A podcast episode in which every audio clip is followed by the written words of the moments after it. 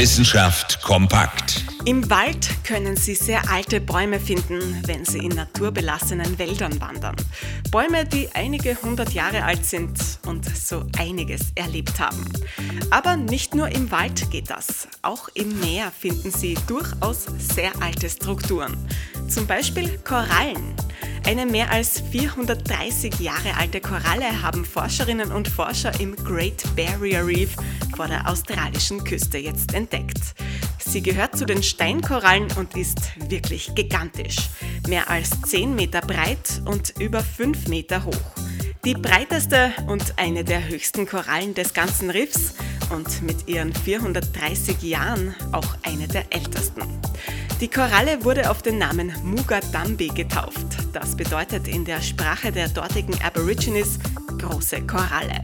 Und zu erzählen hätte sie wirklich einiges, die Koralle.